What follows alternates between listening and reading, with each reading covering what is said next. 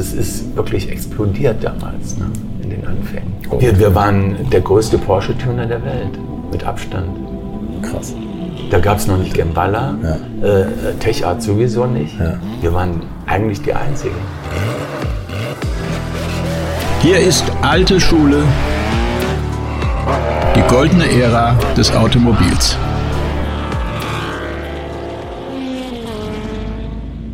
Mensch, die Wochen werden auch immer kürzer, oder? Schon ist wieder Donnerstag und ich bin zurück mit einer neuen Folge. Mein Name ist Carsten Arndt und als erstes hatte ich dieses Jahr mit der Familie Porsche ja den Autobauer, dann mit Striezel Stuck den Rennfahrer und heute geht's ums Design. Der Name meines heutigen Gastes stand für mich seit jeher für extreme Optikumbauten, ob die Porsche-Modelle aus seiner eigenen Tuning-Schmiede, er war mal der größte Porsche-Tuner der Welt, oder die extremen Ferrari-Umbauten damals für Willy König und heutzutage für Novitec und Fabdesign, um mal einige zu nennen, seine Handschrift erkennen selbst Laien, wie ich es bin. Und umso überraschter war ich von dem Menschen, der dahinter steckt, denn der strahlt so viel mehr Understatement aus als die Autos, die er zeichnet. Vittorio Strosek ist mein Gast und ich bin nachhaltig beeindruckt darüber, was er so alles gemacht hat und vor allem, wo noch überall Strosek-Design zu finden ist.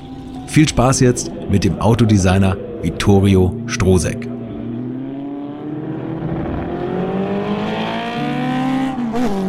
Vittorio, ich habe es eben schon gesagt, du hast meinen Traumberuf. Erzähl mal, wie das, wie das losging bei dir oder wie, wie die Leidenschaft für Autodesign losging. Ja, ganz klassisch äh, als Kind schon. Ich habe schon immer Autos gezeichnet, als drei, vierjähriger angefangen und bin da natürlich auch schon bewundert worden von meinen Eltern und, und Freunden und Verwandten. Bis dahin ist es bei uns gleich. Ja. Aber dann muss es, bis dahin muss es bei dir besser geworden sein. Ja, ja. Also ich, ich fange mal vorne an. Ich bin in Weimar geboren. Meine Mutter ist aus Weimar, mein Vater ist aus Triest. Daher vielleicht auch das Talent, die Italiener, wie man weiß. Und äh, mit vier Jahren nach Berlin, mit acht Jahren nach Wuppertal.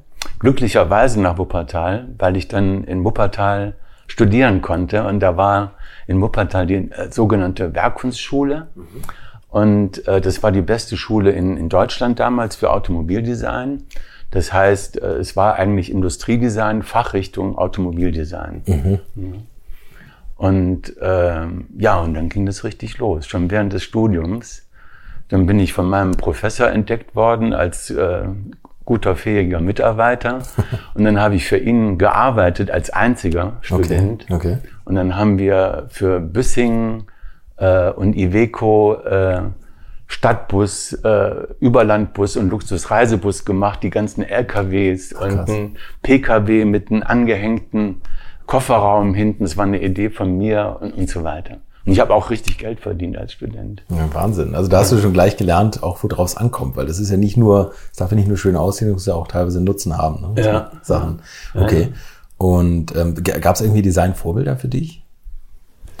Du immer so Ich fand äh? Giugiaro immer gut. Ja, natürlich die Klassiker Pininfarina, Bertone. aber eher so italienisches Autodesign, wobei. Ja, ja, ja. Sonst hier nicht. Also Colani nicht. Colani war kein Aber Vorbild. nachher warst du ja mal bei ihm, ne? Wir waren gute Freunde, ja, ja. Okay, aber das, ich habe es gelesen, du, du hast mal mit ihm oder für ihn so ein bisschen gearbeitet Ja, ja, oder so. ja, ja. Ein Jahr fest als freier Mitarbeiter in Reda Wiedenbrück Mhm. und danach bei Autoprojekten auf Schloss Harkotten. Okay. Und äh, warum sagst du jetzt Kulani nicht? Weil im Endeffekt ist das ja diese, diese Designrichtung von ihm, dieses extrem Bio-Design und Aerodynamik und alles rund und weiblich von den Formen her. Ich würde mich auch als Biodesigner im weitesten Sinne äh, bezeichnen, mit, mit schönen organischen Formen, fast erotischen Formen. Mhm. ja. Ja, äh, halte ich für wichtig. Ähm, aber äh, trotzdem äh, viel realer, ne? nicht so überzogen und, bisschen und verträumt. nicht so teigig und Okay. Ja. Wie, wie würdest du dein Design jetzt aus heutiger Sicht zu beschreiben? Oder Also meine Fans sagen natürlich immer, sie erkennen mein Design. Ne? absolut. Also da Ja. kommen wir auch noch drauf, wie es aussieht. Ja, ja. Aber äh, trotzdem wandelt sich das. Äh, also entweder äh, gibt man Trends vor oder, oder geht auch Trends nach. Ähm, man, man kann das so gar nicht sagen. Ich kann schöne, weiche, aerodynamische, fließende Formen machen, aber ich kann auch knackige, äh, maskuline Formen machen. Es kommt auch immer auf das Auto drauf an, auf das Thema, äh, auf den Kunden. kann man so generell nicht sagen. Aber trotzdem ist es mir anscheinend immer wieder gelungen, äh, mein Design, äh, mein äh, besonderes äh, Strohsäck-Design da irgendwie reinzubringen. Ja, absolut. Also wir reden gleich auch noch über über Marken, über, für die du was designt hast. Und ich finde, als ich das gelesen habe, für wen du was gemacht hast, denkst du immer so, ey krass, ja stimmt. Ich, ja. ich hätte es erkannt, ja. wenn ich es nicht gewusst hätte. Ja, ja finde ich schon. Also bei, bei vielen Designs. Bei vielen vielleicht auch nicht oder so, weil dass du dann, dann, ich sag mal, es ist ja immer ein bisschen reduzierter, wenn man für die Industrie selber arbeitet. Ne? So, also die, die, wenn du für Tuner oder für Veredler arbeitest, dann, dann kann es natürlich ein bisschen mehr auf die 12 gehen, würde ich sagen. Äh, ja und nein. Also bei VW war das so, äh, der Vakus äh, hat mich entdeckt, wenn du so willst. Hartmut der Vakus. Hartmut Vakus, der damalige Chefdesigner vom mhm. Konzern. Mhm. Und war, kann man ruhig sagen, ohne Übertreibung, ein Fan von mir. Okay. Und der hat uns äh, ein Auto hingestellt, ohne was zu sagen. Mhm. Äh, Herr Strohsäck, machen Sie nur das, was Sie an dem Porsche machen. Für unseren äh, VW Golf. Ne? Das war für den Pirch damals in Klavierlack schwarz. Und, und so fing das an. Ne? Da müssen wir gleich noch genauer drauf. Ja, ja, genau. Wir, also das ist ja, das ist ja mega interessant. Also fangen wir an. Du hast 1970 hast du die Diplomarbeit geschrieben. Und du, du deutest gerade auf ein Auto, was hier auch in, dem, in, in den Heiligen Hallen steht. den Vitro 70, oder wie heißt es? Vistro, Vistro 70. Vistro 70. Ja. Was, also erzähl mal, erklär mal. Du, das sind ja 50 Jahre vergangen. 50 Jahre her, das ist unglaublich. Ja. Ne? Ihr könnt es auch heute noch fahren. Ja, also äh, wenn ich das mal so ganz äh, arrogant sagen darf, dieser 22, 23-jährige Student damals, äh, was, was der sich da schon ausgedacht hat, finde ich heute das wirklich geil, er ja. erstaunlich. Man könnte ja? heute sagen, das ist ein Roboter, ein Google-Roboter-Auto, oder was du durch die Stadt fahren Ja, will. ja. Du steigst ein, Elektro, ja. große Glasfläche ja, ja, ja. Und, und sieht nach sehr viel Platz aus und sehr luftiges so, Design. Solche Formen kommen jetzt immer mehr. Ne? Kurze Überhänge, ja, absolut. Ne? Also das stimmt. Ja. Also das ist eigentlich äh, ein Stadtwagen, aber ich habe den Stadtfamilienwagen genannt. Ähm, ich erzähle das gleich mit Kulani. Da sei da natürlich ein Widerspruch drin, aber es ist ja auch ein Widerspruch. Aber ja. ich habe das gelöst. Äh, man kann hinten das Heck rausziehen und dann wird das Auto von, äh, lass mich überlegen, 2,70 Meter auf 3,20 Meter verlängert. Ah, okay. Und dann ist es ein Familienwagen. Okay. Achso, verlängert sich auch der Radstand. Also du kannst das Ganze. Nee, nee nur das Heck hinten. Nur das Heck der hinten. hat dann ah, okay, ein schweres Heck hinten. Ne? Und die Trennung in der Mitte, das ist quasi. Das äh, da, da kann man aufklappen. Ja, okay, okay. Das Glas äh, kann nach hinten fahren, dann fährst Aha. du als offener Targa. Also da sind eigentlich mehrere äh, Ideen und, und, wenn man so will, Patente drin. Die äh, Scheinwerfer sind hinter der Frontscheibe und werden von den Wischern mitgewischt. Okay. Vor den Scheinwerfern sind Lamellen, damit der Gegenverkehr nicht geblendet wird. Okay. Ne? Hinten genauso, dann werden die Rückleuchten von den Rückleuchten, äh, von, vom Heckwischer mitgewischt. Ja, dann, dann kann man das ganze Vorderteil nach oben aufklappen, um stehend einsteigen zu können, ohne sich bücken zu müssen. Okay. Und äh, wie gesagt, man kann dann hinten die Rückenlehne umklappen und, und den Kofferraum äh, hinten drunter setzen und das Oberteil nach hinten ziehen. Dann hat man einen riesen Kombi oder einen Viersitzer mit, mit größerem Kofferraum. Wahnsinn. Gab es das mal als Originalauto auch in groß? Oder nein, ist es mal gebaut nein. worden? Nee. Äh, du wirst lachen. Äh, ich habe mal Studien damals, mhm. also ein, zwei Jahre später, von Ford gesehen. Das war genau das, das, das Ding. und äh, wenn du dir den Renault Espace anschaust, der hatte dann original mein Armaturenbrett, aber eins zu eins. Echt? Ja. So Wahnsinn. Da konntest du mal, also jetzt hat die Industrie ein bisschen was geklaut, aber hast du auch mal selber Sachen davon umgesetzt, die in dem Auto drin stecken? Die Nein. Vergrößerung oder die, die, was ich ja geil finde, die Scheibenwischer, die die Lichter mitwischen. Ja, ja, ja, ja, ja.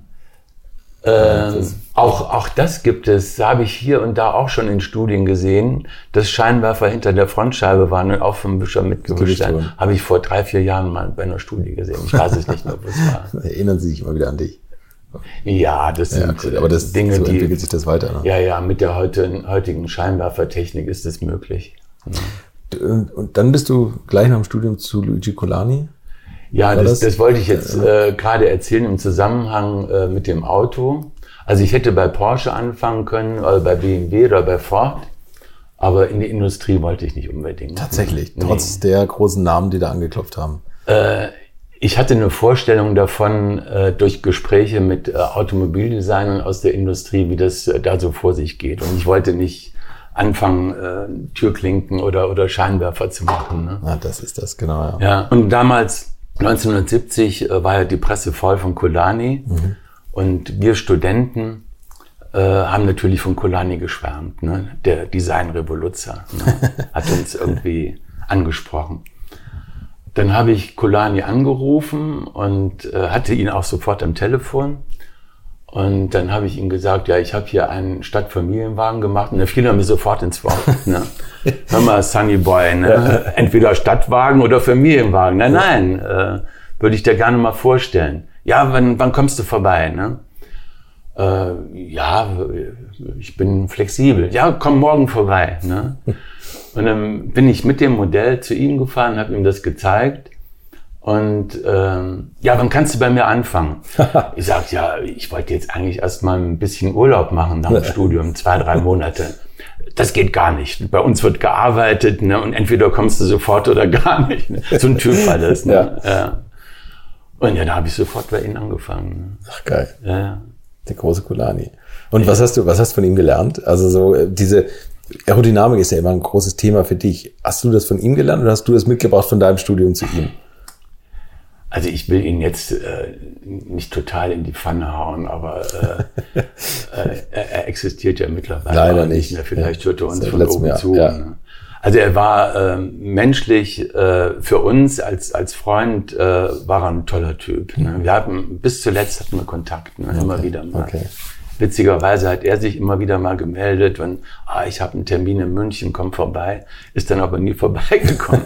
aber wir haben uns auf Messen gesehen und immer wieder mal telefoniert. Der hat ja wirklich auch wie du so eine ganz eigene Handschrift. Und ich finde diese LKW-Studien, ja, ja. die man von ihm sieht oder so, das ist ja, das sind ja immer wildeste ja, Designs eigentlich, so, die, die, er dann mit blumigen Worten verkauft hat. Und irgendwie haben wir ihm so gerne zugehört, ne? Wie auch wie er aussah mit seinen wilden Haaren und dem Bart und so. Das, ja, ja, er also, war ein Typ. Also war echt ein Typ, ne? Der, glaube ich, sich sehr gut selbst vermarkten konnte auch. Ne? Ja, ja. Es äh, ist halt nur die Frage, äh, wie soll man sich vermarkten? Ne?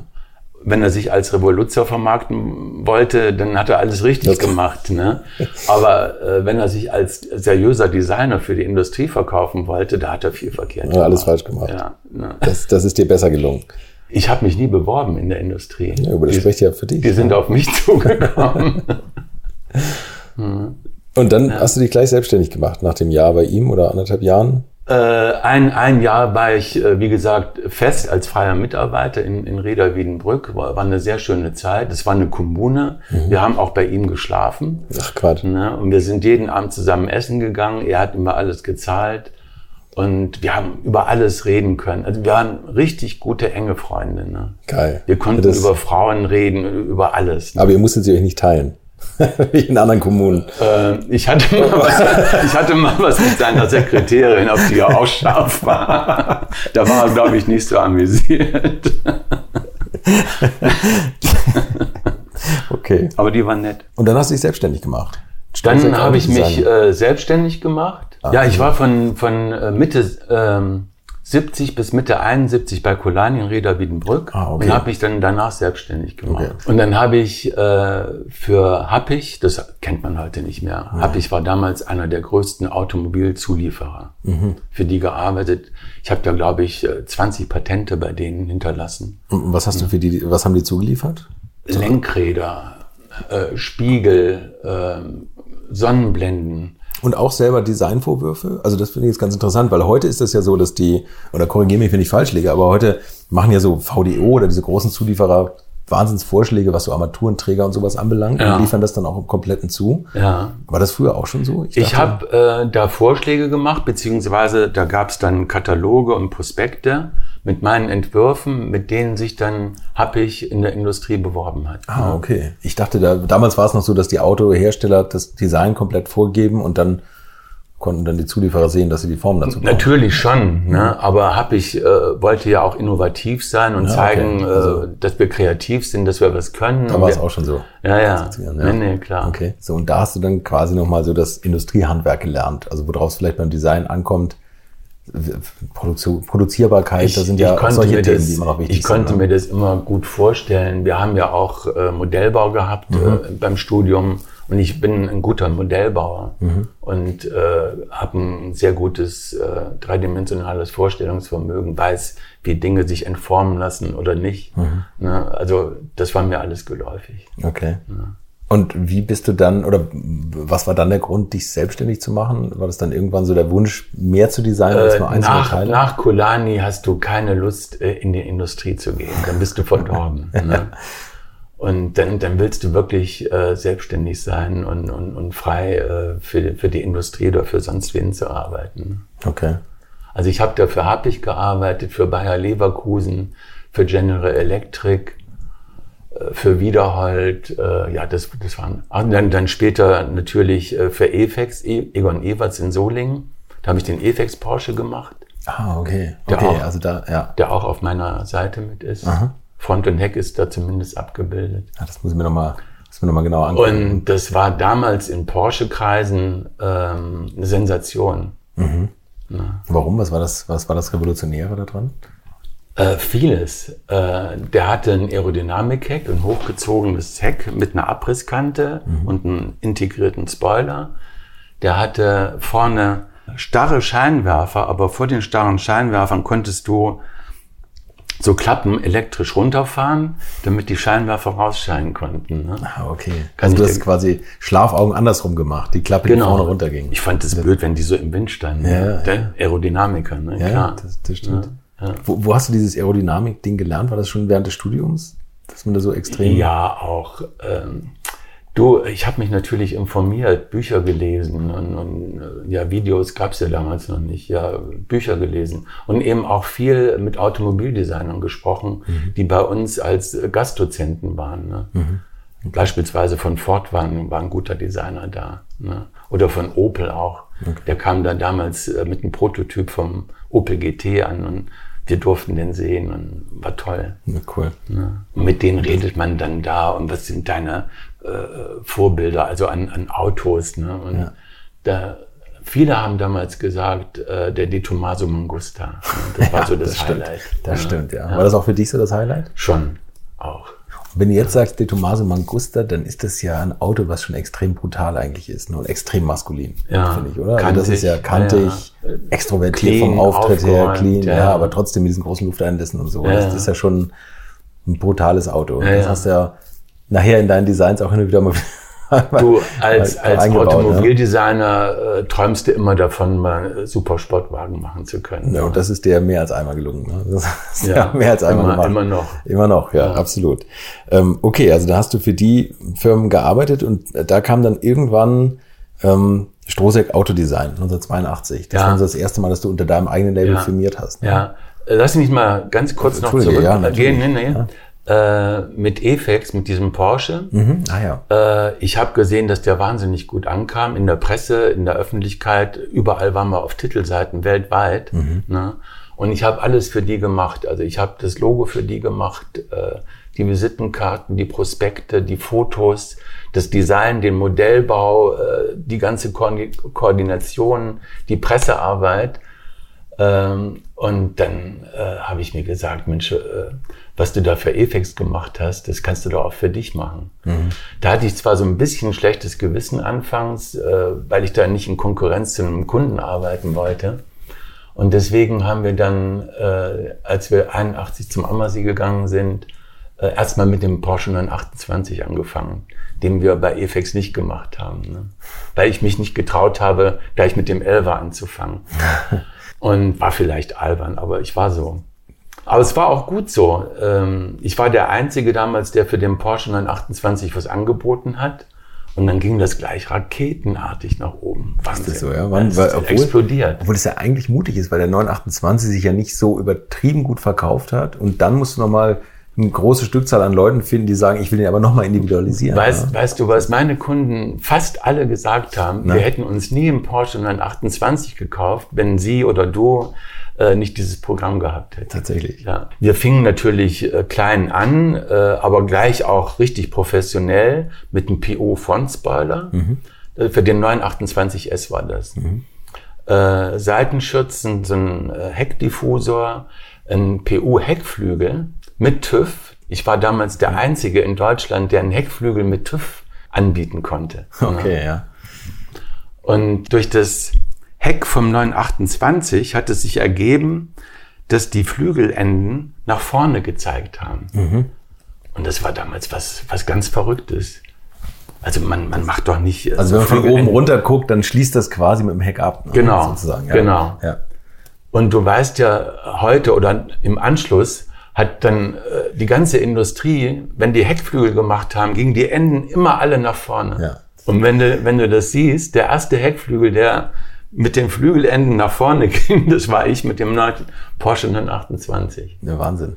Ist das eigentlich so, dass du auch schon damals, als du jetzt einen Frontspoiler oder, oder den Heckflügel gemacht hast, das, war das mehr Optik oder war es auch nützlich? Das war in der Tat äh, Aerodynamik, reine Aerodynamik. Also tatsächlich ja. war das, war das schon, also wissenschaftlich. Ja, ja. Äh, wir waren, ne? wir waren im BMW Windkanal. Mit allem, äh, was ich gemacht habe, konnten wir kostenlos in den BMW Windkanal. Okay. Weil die natürlich gerne Referenzdaten haben mhm. wollten. Und die mhm. haben das alles schön archiviert. Geschrieben, ja. Ne? Und dann natürlich äh, mit Ferrari, Willi König, äh, die König Special Ferraris, waren wir im Windkanal äh, mit, mit allen Porsche, die ich gemacht habe und mit dem Nissan 350Z später und so weiter. Ne? Und hast, hast du dir da selber immer Vorgaben gesetzt, dass du gesagt hast, 928, der muss jetzt, wenn ich da jetzt rangehe, so und so viel Abtrieb mehr haben? Oder, oder hast du Rennfahrer gehabt, die gesagt haben, also in der Kurve kann man noch das und das rausholen, wenn du jetzt da so und so viel Abtrieb generierst? Oder? Äh, ich hatte natürlich auch Kontakt zu Rennfahrern und, und habe mich für den Rennsport interessiert und für mhm. Aerodynamik im Rennsport, äh, dass da eben Abtrieb gefragt ist. Und äh, ich kannte die schlechten CW-Werte äh, und Abtriebs- oder, oder Auftriebswerte, muss man ja sagen, vom Porsche 928. Mhm. Man hat ja gesagt, der ist rückwärts im Windkanal besser als vorwärts. Ja, Kennst du sein, das? Ne? Ja. Und der brauchte natürlich vorne weniger Auftrieb. Äh, ich müsste mal nachschauen, ob wir schon im Abtriebsbereich waren. Kann sein, dass wir sogar schon im Abtriebsbereich waren. Also eine richtige äh, Schaufel vorne gemacht aus PU. Man musste die Form extrem verändern, ne? Ja, um ja. da Abtrieb zu generieren. Ja, ja, also wenn man das vor Augen hat, ich denke mal, viele haben den vor Augen, das ist ja wirklich vorne so eine flache Haifischform. Also da sieht man schon, wie die Luft das Ding anhebt. Ne? Ja, ja, genau. Eigentlich im Stehen. Genau, ne? genau. Und dann eben hinten äh, mit diesem riesen Heckflügel äh, und äh, der Porsche hatte dann witzigerweise, was mir dann oft gelungen ist, der hatte einen besseren CW-Wert und viel bessere Abtriebswerte. Ne? Wahnsinn. Und das ist eigentlich äh, heute ein Widerspruch, ne? Ja. Oder, oder man versucht das immer. Ja, ne? genau, aber eigentlich ja, hast du Ne? Abtrieb bedeutet natürlich, irgendwas steht in Schlechterer ne? CW-Wert. Ja, genau. Ja. ja. Das heißt aber dann ja wahrscheinlich auch, dass die Autos von dir weniger verbraucht haben. Ne? Äh, theoretisch, wir haben es nie gemessen, aber theoretisch, wie man heute weiß, haben die auch weniger verbraucht. Aber das war damals kein Thema. Das stimmt. Die Fahrstabilität die, war. Die gute alte Zeit, da war der Verbrauch kein Thema. Genau. Das war toll. Hast du dich eigentlich da, du, du hast dich immer so ein bisschen von den Motoren ferngehalten, oder? Total. Das, du warst wir, wir haben mit Motortunern kooperiert, mhm. mit, mit Ruf und mit RS Tuning Schmörler, mhm. ein ehemaliger äh, Ruf-Mitarbeiter, äh, Albrechts Kompressor, über Willi König. König hat ja. Genau. Übrigens, ein, ein, Freund von mir, der hat mal einen gehabt. Also das ist ja unglaublich, das was, sagen zu können. Was für ein? König Competition, den Testarossa. Das ist ein 1000 PS Ding. Äh, steht er hier als Modell? Hinter dir, ja. Der, ja, das Ding. Das ist unglaublich. Der, der erste oder der zweite? Der, der hatte den, den, der hatte den zweiten. Ja. Ja, der, der war von mir. Ja, ja, das klar. ja nicht. Mit dem, auch mit dem Innenraum, mit diesem, also der hatte, das war so die, wirklich so blutrot, nicht ganz Ferrari-rot, sondern ein Tick dunkler. Ein, ein, Freund von mir hat das Interieur gemacht. Und, und innen hast du wirklich eine Sonnenbrille gebraucht, weil der komplett mit weißem Leder Na, ausgeschnitten war. Nein, nee, das ist unmöglich. Ach, das war so krass, das Auto. Und der, Ach, dann, der kenne ich das Auto. Ganz sicher. Und der ja. hat den, der hat den gekauft aus einer, das ist eine lustige Geschichte, aus, aus einer irgendeinem Konkurs von irgendeinem Banker. Ja. Banker haben natürlich keine Ahnung und mhm. der hat gesagt, pff, also ich kann, kann Ihnen sagen, was der Wagen wert ist. Der ist das wert, ein gebrauchter Testarossa, wenn man abzüglich der Kosten der Rückrüstung von dem ganzen Tuning-Klimbim, was da dran ist. Er wollte natürlich einen König haben. Ne? Ja, ja. Und Banker, doof wie sie sind, haben gesagt, ach so, da muss noch so viel Geld reingesteckt werden. Ja gut, dann kriegen sie, hat er für einen Apfel und ein Ei gekauft, Aha. weil der wohl Jahre da in der Garage stand, hat den restaurieren lassen, so, Ja. als König natürlich. Ja. Und dann ist er den gefahren und hat ihn dann verkauft, weil er gesagt hat, er trägt es nicht, an jeder Ampel fotografiert zu werden. Ja. Das, er sagt, das ist, wie man kommt sich vor wie so ein Hollywood-Star. Das, das muss man mögen. Das muss man mögen. Das war, Also bin ich hab's nie gefahren. Nee, Ja. das ist, also das war ein so expressives Auto vom Auftritt her. Aber ich finde das so lustig, sagen zu können, ich bin mal in so einem König-Competition Und wenn du irgendwo parkst und aussteigst, dann hast du sofort 20 Leute. Ja, um genau das so Auto. war's, ja, ja. Und Fotos und dann, Auch, auch heute noch. Also das ist ja, der Sound von dem Wagen, da kriegst du wirklich eine Gänsehaut. Ne? Und dann hatte er dieses, so eine Art elektronisches Dampfrad, Ja. wo die, die Einteilung war, der hat, glaube ich, 1000 PS maximal. Ja, ja. Und das, die Einteilung waren, glaube ich, 500, 650, 850, 1000 PS. Was natürlich in der damaligen Zeit irre war. Ne? du, Also der, das- der stieg vorne hoch beim Beschleunigen. Ja, Ne? das, das war Würdet ihr eigentlich auch so gerne wie ich manchmal neue Länder mit einem Oldtimer erkunden, aber ihr scheut euch die lange Anreise auf Achse oder die teuren Transportkosten? Dann gibt es eine der coolsten Alternativen, von denen ich bisher gehört oder in zahlreichen Artikeln gelesen habe und das sind die Eckis Oldtimer Rally Reisen durch Costa Rica. Luxuriöse zehntägige Urlaube und zwar in Minigruppen mit Oldtimern, die ihr vor Ort aussuchen könnt. Und nein, mir hat die Sonne nicht den Kopf zerbraten und ich rede jetzt auch nicht vom schättrigen Ford Fiesta der Billo Autovermietung. Ihr habt die Wahl zwischen zum Beispiel Mercedes SL, Porsche 911 oder Range Rover Classic. Und das ist sowas von cool, denn es sind immer maximal vier Autos inklusive Servicefahrzeug unterwegs und es geht natürlich nicht um Geschwindigkeit, sondern einfach nur darum, auf entspannte und ganz wunderbare Art und Weise Land und Leute zu erkunden. Und es ist ein Urlaub, also gibt es auch Strandtage.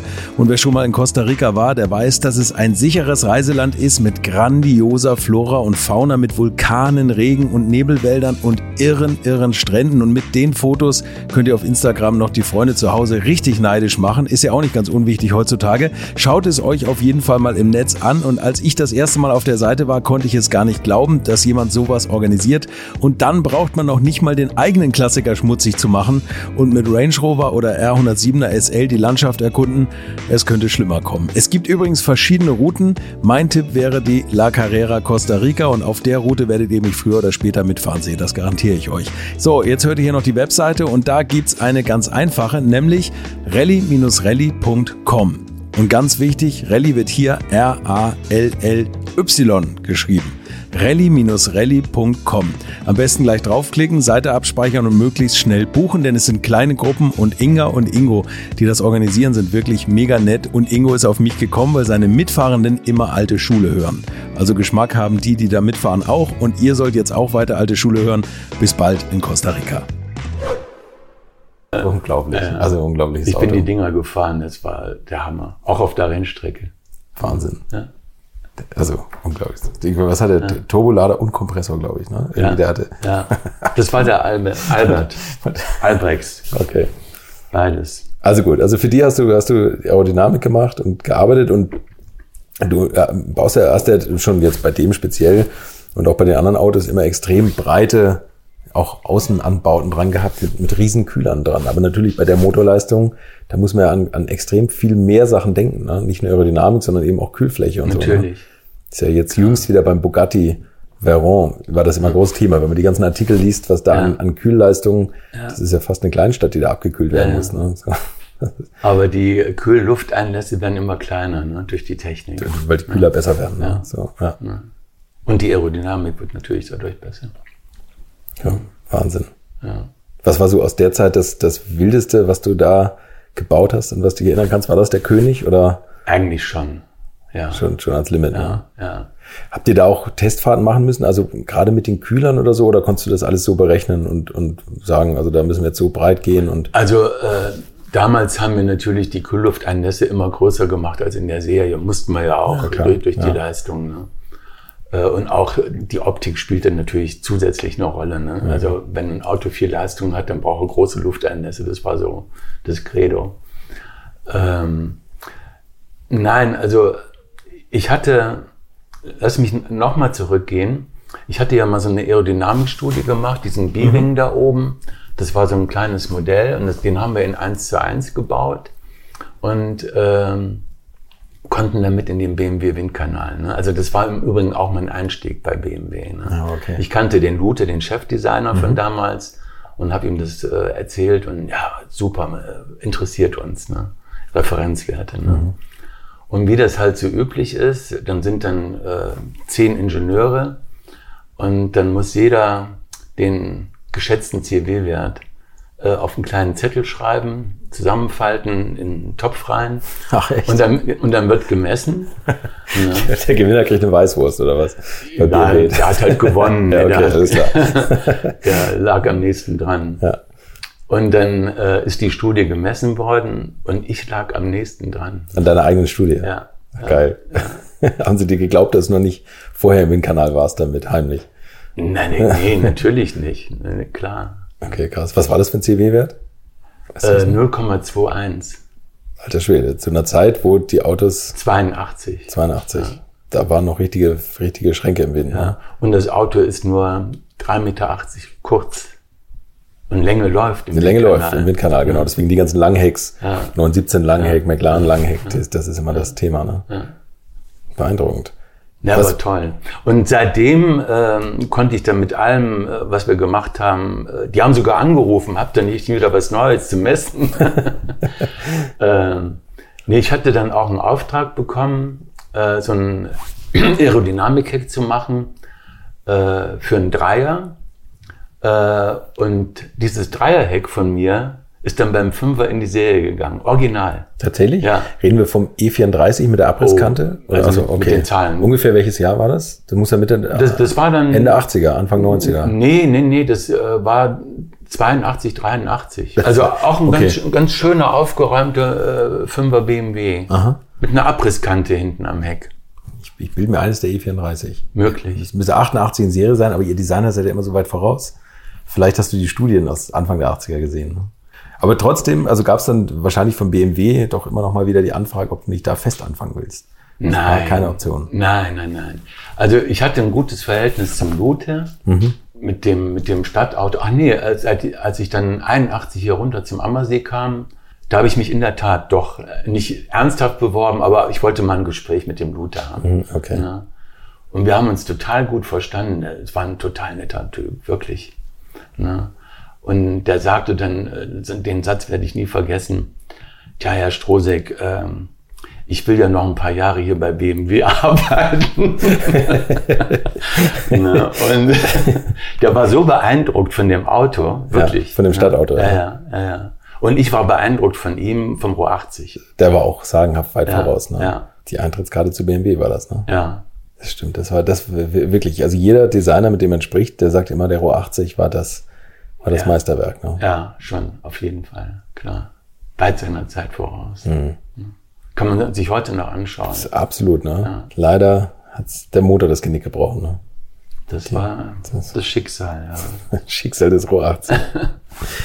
Wie ging's dann weiter bei dir? Wir sind 81 hier runtergekommen weil ich als Jugendlicher oft in München war. Meine Eltern wohnten in Rottach-Egern. Ah, okay. Und ich kannte hier die Seen und ich fand das immer traumhaft schön und hatte sich was ergeben mit Surfbrettern und so weiter. Dann haben wir ein, ein Haus gefunden und sind nach Utting gezogen. Und dann habe ich mich äh, umgeschaut, wen es hier unten alles als möglichen Kunden gibt. Ich wollte mich ja selbstständig machen, beziehungsweise ich war ja selbstständig. Und äh, da gab's äh, BMW Alpina, da war ich.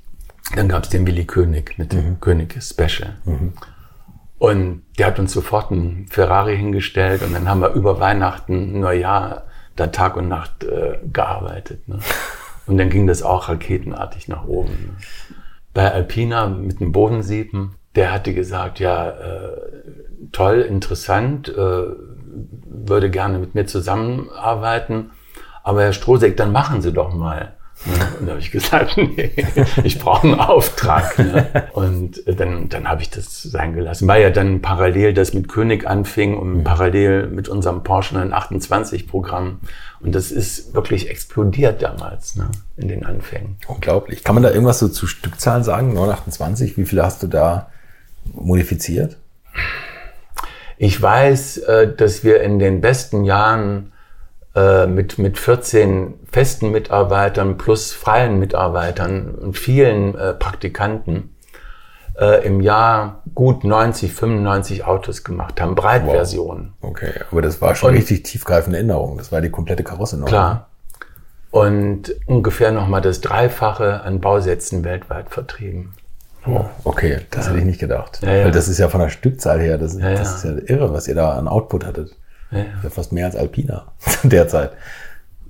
Möglicherweise. Ja, weiß ich nicht, aber das ist ja wirklich beeindruckend. Wir, wir waren der größte Porsche-Tuner der Welt, mit Abstand. Krass. Da gab es noch nicht Gemballa, ja. äh, TechArt sowieso nicht. Ja. Wir waren eigentlich die Einzigen. Und was waren das für Kunden? Weil das ist, glaube ich, bei den Autos, war das ein spezielles Volk, oder?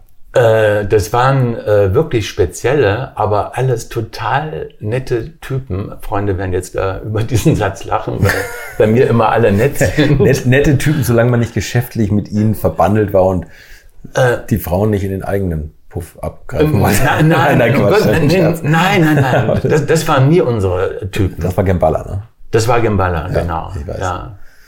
Ähm, Nein, das waren Architekten, das waren Designer, das waren Künstler, äh, Modeleute, äh, Designbewusste, mhm. ne?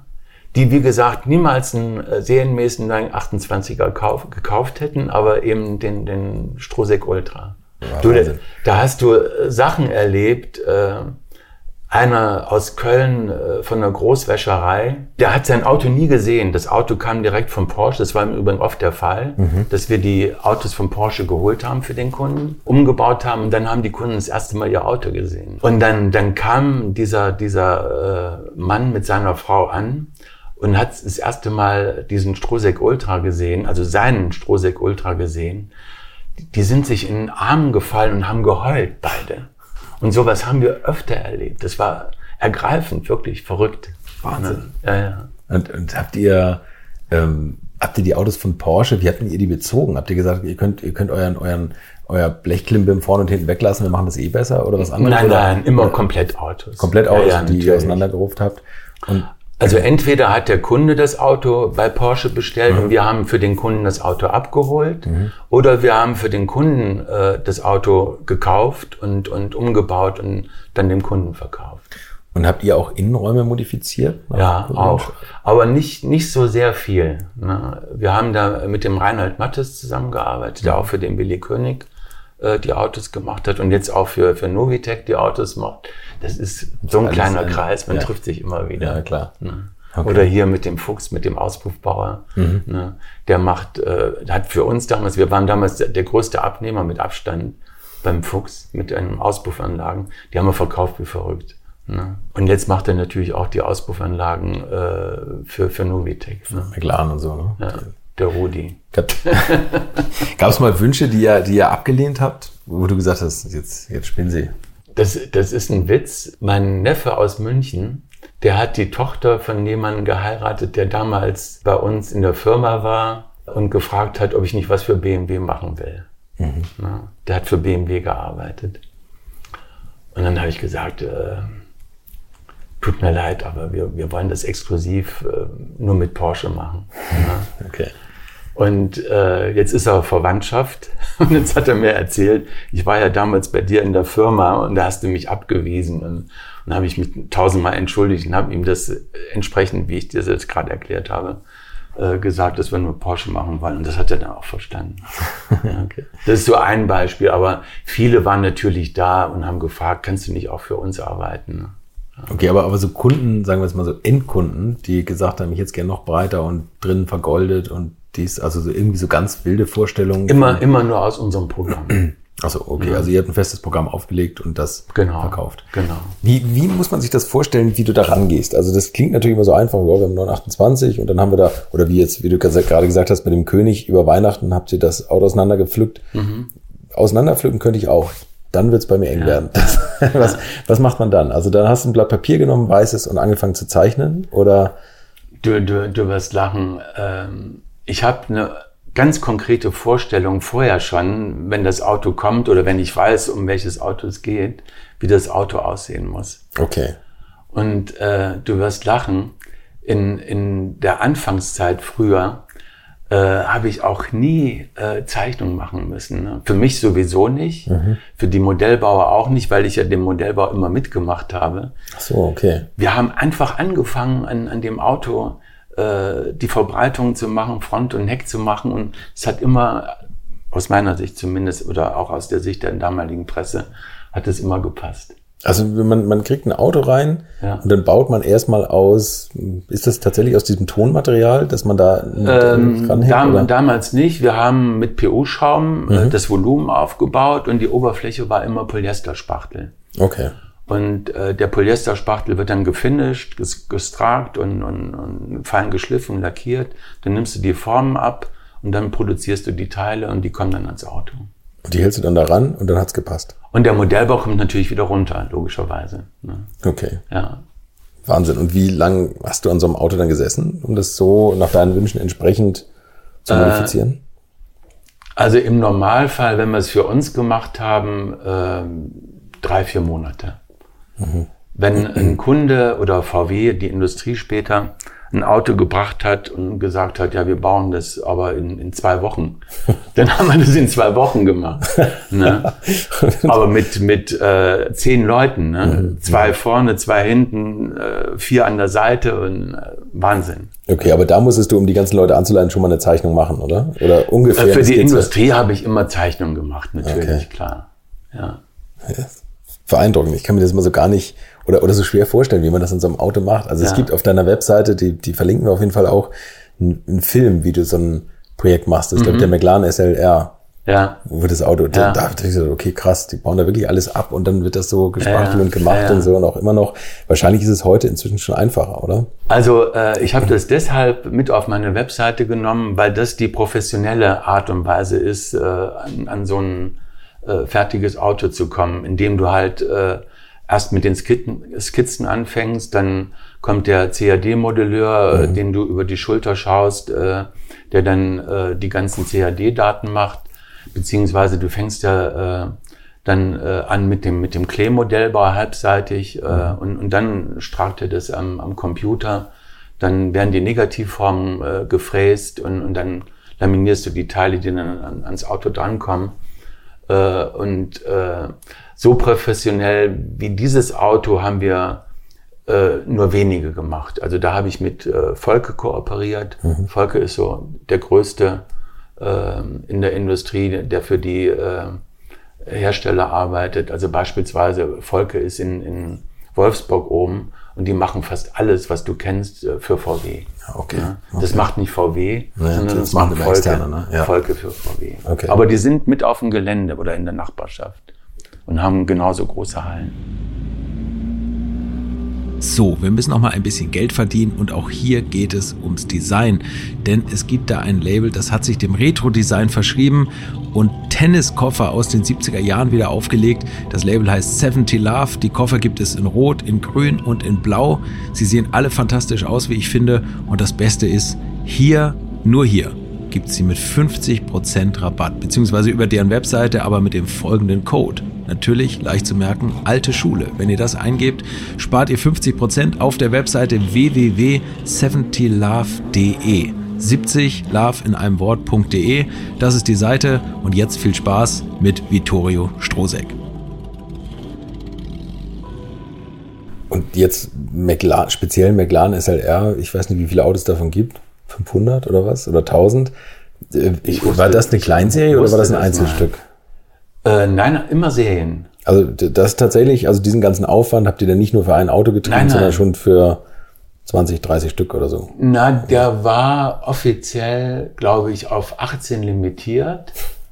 Und dann äh, kam der Genfer Automobilsalon und die Kunden von Fabdesign haben, glaube ich, äh, Zeichnungen gesehen, bestenfalls Fotos. Und vor der Messe, vor Anfang der Messe, waren die 18 Autos verkauft. Ja, Wahnsinn. Ja. Kann man mal sagen, was so was kostet? Also wenn man das jetzt auf 18 Stück skaliert, oder wenn man es für ein Auto machen würde, dieser ganze Aufwand, dieses ganze Verbreitern, CAD, Modelle ja. bauen und sowas. Ich habe da so gar keine Vorstellung von. Oder ist das? Ich, ich kann dir sagen, äh, was wir so verlangen. Äh, also von der ersten Skizze bis hin zum ersten fertigen Auto kostet die Entwicklung je, je nach Aufwand zwischen 150 und 200.000. Okay. Ne? Und da kriegt man Für die, für die Industrie ne, kannst du eine Null dranhängen. Ne? okay, von aus, ja. Habe ich dann auch gemacht. Ja. Da gibt es auch nette Geschichten, die ich vielleicht äh, gleich noch erzählen kann. ja, bitte. Also, ich war Porsche-Tuner und äh, habe äh, für Willy König die Ferraris gemacht, äh, für Projekt 2 alles, VW-Bus, äh, Audi und Pipapo. Für Arden habe ich alles gemacht, für Fabdesign habe ich alles gemacht. Und war natürlich dadurch ständig weltweit in der Presse, sehr viel auf Titelseiten. Ne? Ein Porsche kommt auf die Titelseite oder ein Ferrari kommt Die auf die. Titelseite Aden. ne, kommen auch auf die Titelseite. Und dann wirst du natürlich von den Designern in der Industrie beobachtet. Ne? Was macht der Strohsäck da alles? Ne? Und äh, du wirst es nicht glauben. Wir hatten ja damals äh, die von mir entworfene Halle äh, in, in Utting. Die war 12 Meter breit, 28 Meter lang, über zwei Etagen. Und ich sitze an meinem Schreibtisch und 10 Meter von mir entfernt sitzt meine Sekretärin. Das Telefon klingelt und die geht dran und dann äh, macht sie zu mir so, ne? soll doch mal äh, aufmerksam sein, kommt was. Ne? Und ja, Mo- Moment, ich äh, verbinde sie mit den Herrn Strohsäck. Ne? Und VW ist dran, VW ist dran. Ne? Und dann war das so, äh, dann hat sich der Herr vorgestellt, guten Tag, äh, mein Name ist Knapp, ich bin hier der Designmanager von VW und der Herr Vakus lässt fragen, ob Sie Interesse haben, für VW zu arbeiten. Das musst du dir mal vorstellen. Ne? Da träumt jeder davon. Krass, klar. Größte Hersteller, ne? Ja. Wann war das? 96, 97, Oh, okay, also schon, In der das Ecke. war die Pirch-Zeit, ne? Ja, ja, natürlich. Pirch, äh, Winterkorn, Vakus und der Herr Knapp, die haben immer meine Autos abgenommen. Und kurz nach äh, der Abnahme hat mich der Knapp, ein guter Freund von uns mittlerweile, der uns hier am Ammersee besucht hat, äh, hat mich dann Knapp äh, sofort wieder angerufen, hat gesagt, Strohsäck, ist super alles angekommen. Wir, wir bleiben zusammen, wir arbeiten zusammen. Ne? Was war der erste Entwurf? Der Golf äh, für den Pirch selber. Das Privatauto für Pirch. Also ein modifizierter Golf. Die wollten, glaube ich, dem Pirch äh, irgendwie ein Geschenk machen. Ne? Und wie man weiß, Pirch immer Klavierlack schwarz. Ja, Ne? weißer Innenraum, ne? Nee, Sattelleder, braunes, Ah, okay. braunes Leder. Okay. Ne? Ja, ja. Und das hat dann der Reinhard Mattes die, das komplette Interieur gemacht und wir die komplette Karosserie. Und äh, der sah aus wie ein Alpha, irre. Ne? Was, was habt ihr da modifiziert? Frontschürze, äh, die Seitenschürzen, äh, die Heckschürze, war dann noch ein Heckspoiler, glaube ich, äh, und das Interieur. Räder, Titanräder. Geil. Ja. Ich weiß nicht, ob er sich im Grabe umdrehen würde, wenn er hört, als VW-Chef, Ex-VW-Chef, der sah aus wie ein Alpha. Du wirst lachen. Äh, das Auto ist präsentiert worden. Herr Strohsäck, das Auto ist super angekommen, gefällt uns wahnsinnig. Aber die VW-DNA. Ne, wir wollen kein Alpha haben, sondern VW. Und dann haben wir das Auto zurückgekriegt. Das war die Front, die wie ein Alpha aussah. Dann musstet ihr es langweiliger machen. Dann haben wir äh, die, die, diese, diese emotionalen Formen aus der Front rausgenommen und haben das Wolfsburg-mäßiger gemacht.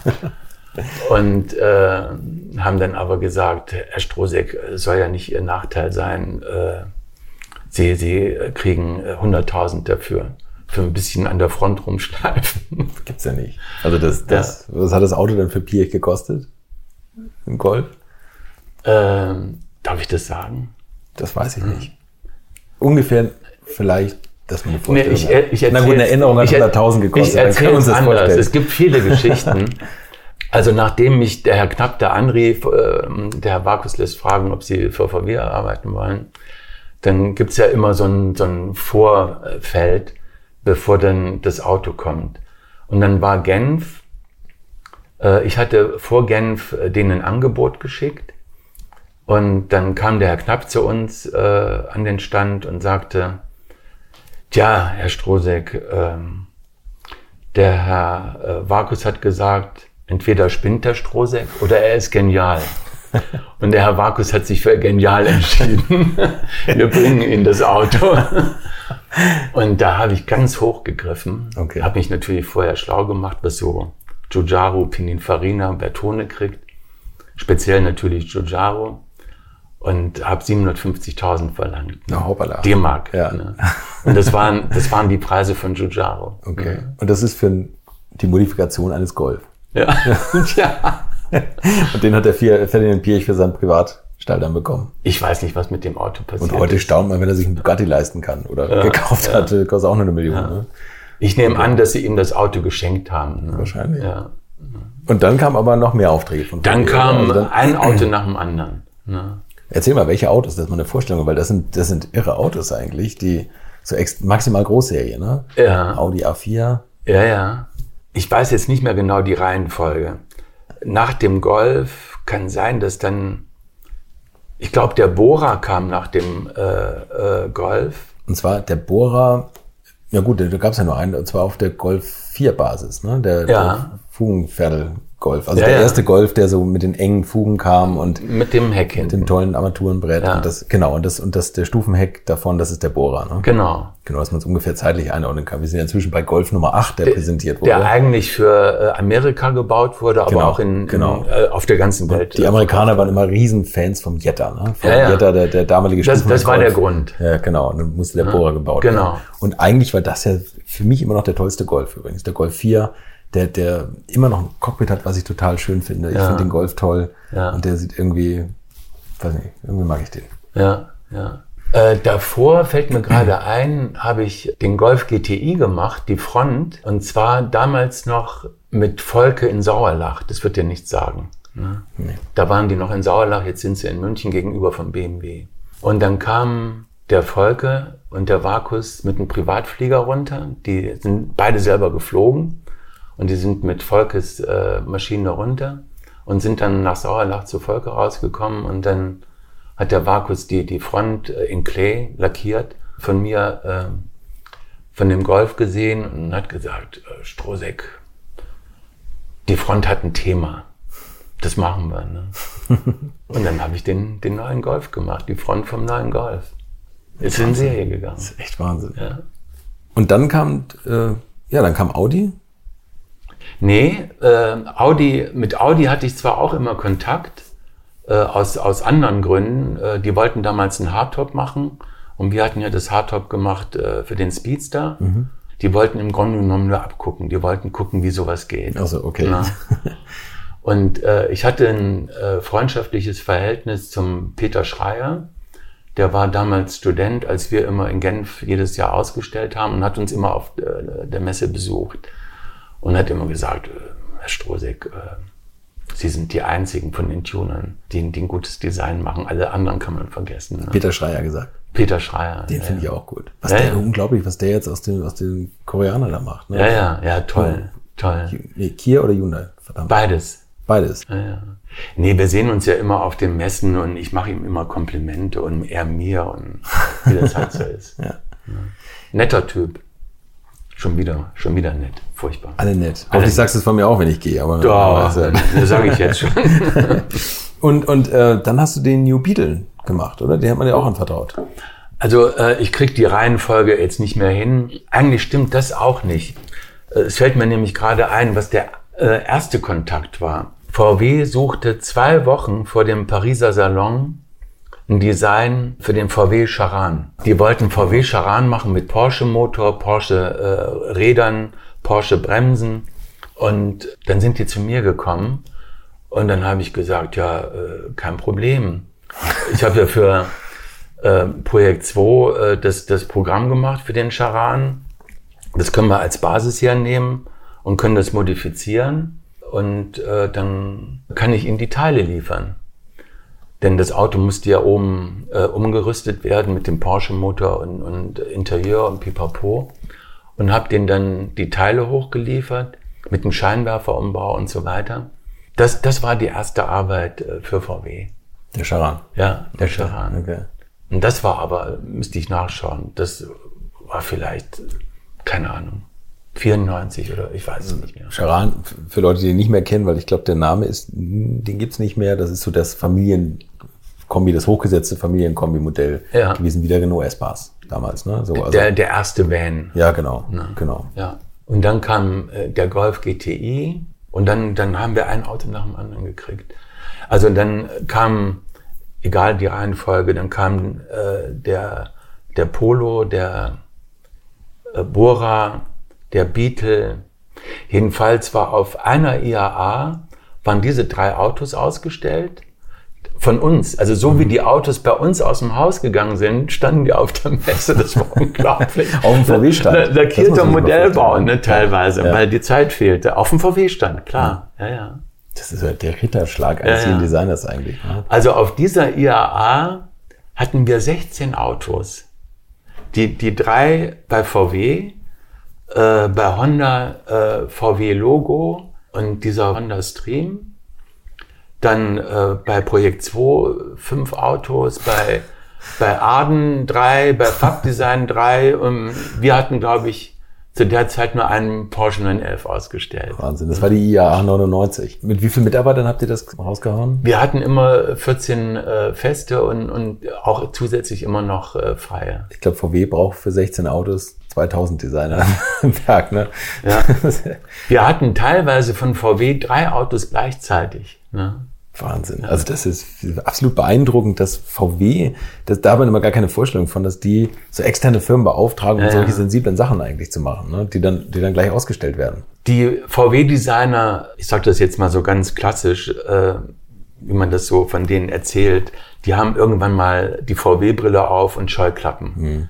Und äh, die suchen dann Inspiration von außen. Und Angst vorm Winterkorn haben sie auch noch. das ist irgendwas Äh, Angst vom Winterkorn weniger, aber vom Piech. Vom Piech, ne? ja. Müssen wir auch noch drüber reden gleich. Ja, ja. Also da gibt's tausend Geschichten über den Piech, die mir da erzählt wurden und die ich auch selber erlebt habe. Ne? Wir haben uns ja immer auf den Messen gesehen und immer freundlich gegrüßt mit seiner Frau. Und Ja, aber erzähl mal, wie, wie war das? Also wie war das? Ich habe jetzt ja schon viele Podcasts aufgenommen und Ja. viele Leute, die mit Pirch zusammengearbeitet haben oder Ja. unter Pirch gearbeitet Ja. haben, wie man es vielleicht eher sagen müsste. Und jeder redet mit Riesenrespekt von ihm. Ja. Also A, natürlich, dass er kein, kein Schwätzer war, der einfach nur, nur wie so ein Diktator da durchgelaufen ist, aber keine er hat ja kaum hatte. was gesagt. Genau. aber, aber wenn er was gesagt hat, dann sind die Leute immer erstarrt. Aber er hatte eben auch viel Ahnung und extrem Weitblick. Absolut, absolut. Man sieht es ja, was er da geschaffen hat. Äh, mit Porsche 917, ja. äh, Audi, VW. auch extrem Mut bewiesen. Ja, ja, Porsche ja. 917, was du sagtest, oder auch mit dem, mit dem Phaeton, egal ob es Ja. jetzt ein Erfolg war Ja. oder im Nachhinein jetzt wieder oder doch nicht, ne? Aber Nee, Bugatti, also der hat einfach Sachen extrem angetrieben und Ja, nicht, ja. nicht nur weitergemacht oder Ja. irgendwas fortgeführt, sondern extrem Gas gegeben bei Es ist mit weitem Abstand der Automann in, in Deutschland gewesen. Mit Abstand. Wie hast du ihn so erlebt? Das erste Mal sind wir uns begegnet, als der Charan dann in Paris ausgestellt wurde. Dann sind wir natürlich da eingeladen worden an den, an den Pressetagen, ist ja klar. Und äh, dann kam äh, Pirch auf den Stand und hat sich den Charan angeschaut. Und dann habe ich ihm den so ein bisschen vorgestellt. Und er hat kaum was gesagt. Ne? Und das ist aber immer ein gutes Zeichen, wenn er nichts sagt. Okay. Ne? Ein schlechtes Zeichen ist, äh, wenn er sagt, äh, das ist mir dann so angetragen worden von Mitbewerbern von mir. Ich war ja nicht der einzige de freie Designer, der da so ein Thema bearbeitet hat. Dann standen auch noch von ein, zwei anderen Designern Autos da zum gleichen Thema. Und dann sagte zu denen, äh, den will ich jetzt hier nicht mehr sehen. Okay, Das krass. ist so ein Zitat von ihm. Ne? Okay. Und dann war allen klar, das Auto muss weg und der kriegt keinen Auftrag mehr. Aber bei dir hat er sich das alles angehört und der Wagen stand auch am Ende der Messe noch da. Der- Ja, ja, natürlich, ja, ja, Ja. klar. Nee, nee, der Pier, ich hatte natürlich das Auto vorher gesehen, bevor der klar, zur Messe klar, ging. ja, ja. ne? Aber er hat sich dann trotzdem nochmal auf der Messe angesehen und sich von mir erklären lassen. Ne?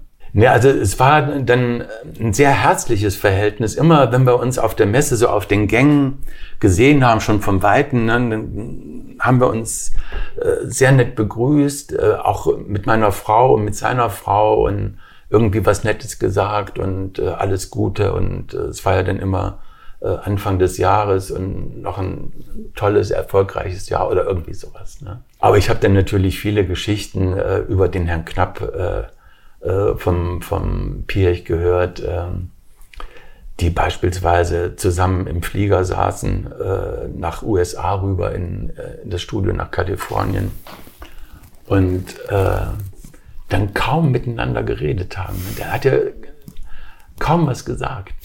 Ne? Der war so intro, introvertiert. Und ja, das hat er mir dann erzählt, der, der Knapf. Ne? Die haben nebeneinander gesessen. Das muss irgendwie ganz seltsam gewesen sein. ja, und eben die, diese Geschichten dann bei den Präsentationen. Ne? Die waren ja immer zusammen, äh, Pirch und, und Winterkorn. Mhm. Und äh, haben ja da eigentlich alles organisiert, was, was VW groß gemacht hat. Mhm.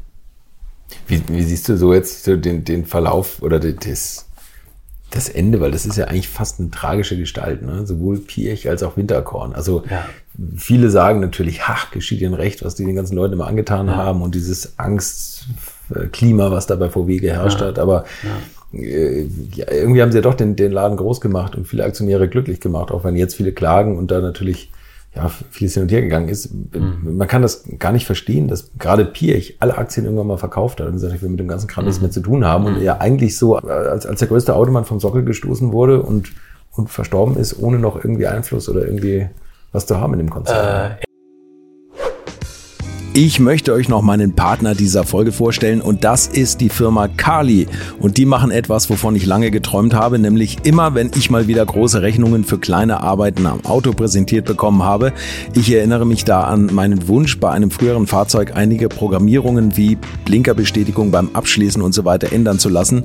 Ich bin fast hinübergekippt bei den Preisvorstellungen des Händlers. Fehlercodes sind auch so eine Sache, wo man vielleicht gerne mal selbst draufschauen würde und nicht zuletzt werden über immer mehr Sensoren am Auto immer mehr Daten erfasst und dafür gefühlt immer weniger Infos an den Fahrer weitergegeben. Auch unfair. Oder habt ihr noch ein Ölthermometer oder das Manometer für Öldruck im Armaturenbrett? Ich nicht. Kali ist da der Problemlöser eurer Wahl. Damit habt ihr die komplette Transparenz über den Zustand eures Autos und holt euch die volle Kontrolle über euer teuer bezahltes Fahrzeug endlich wieder zurück.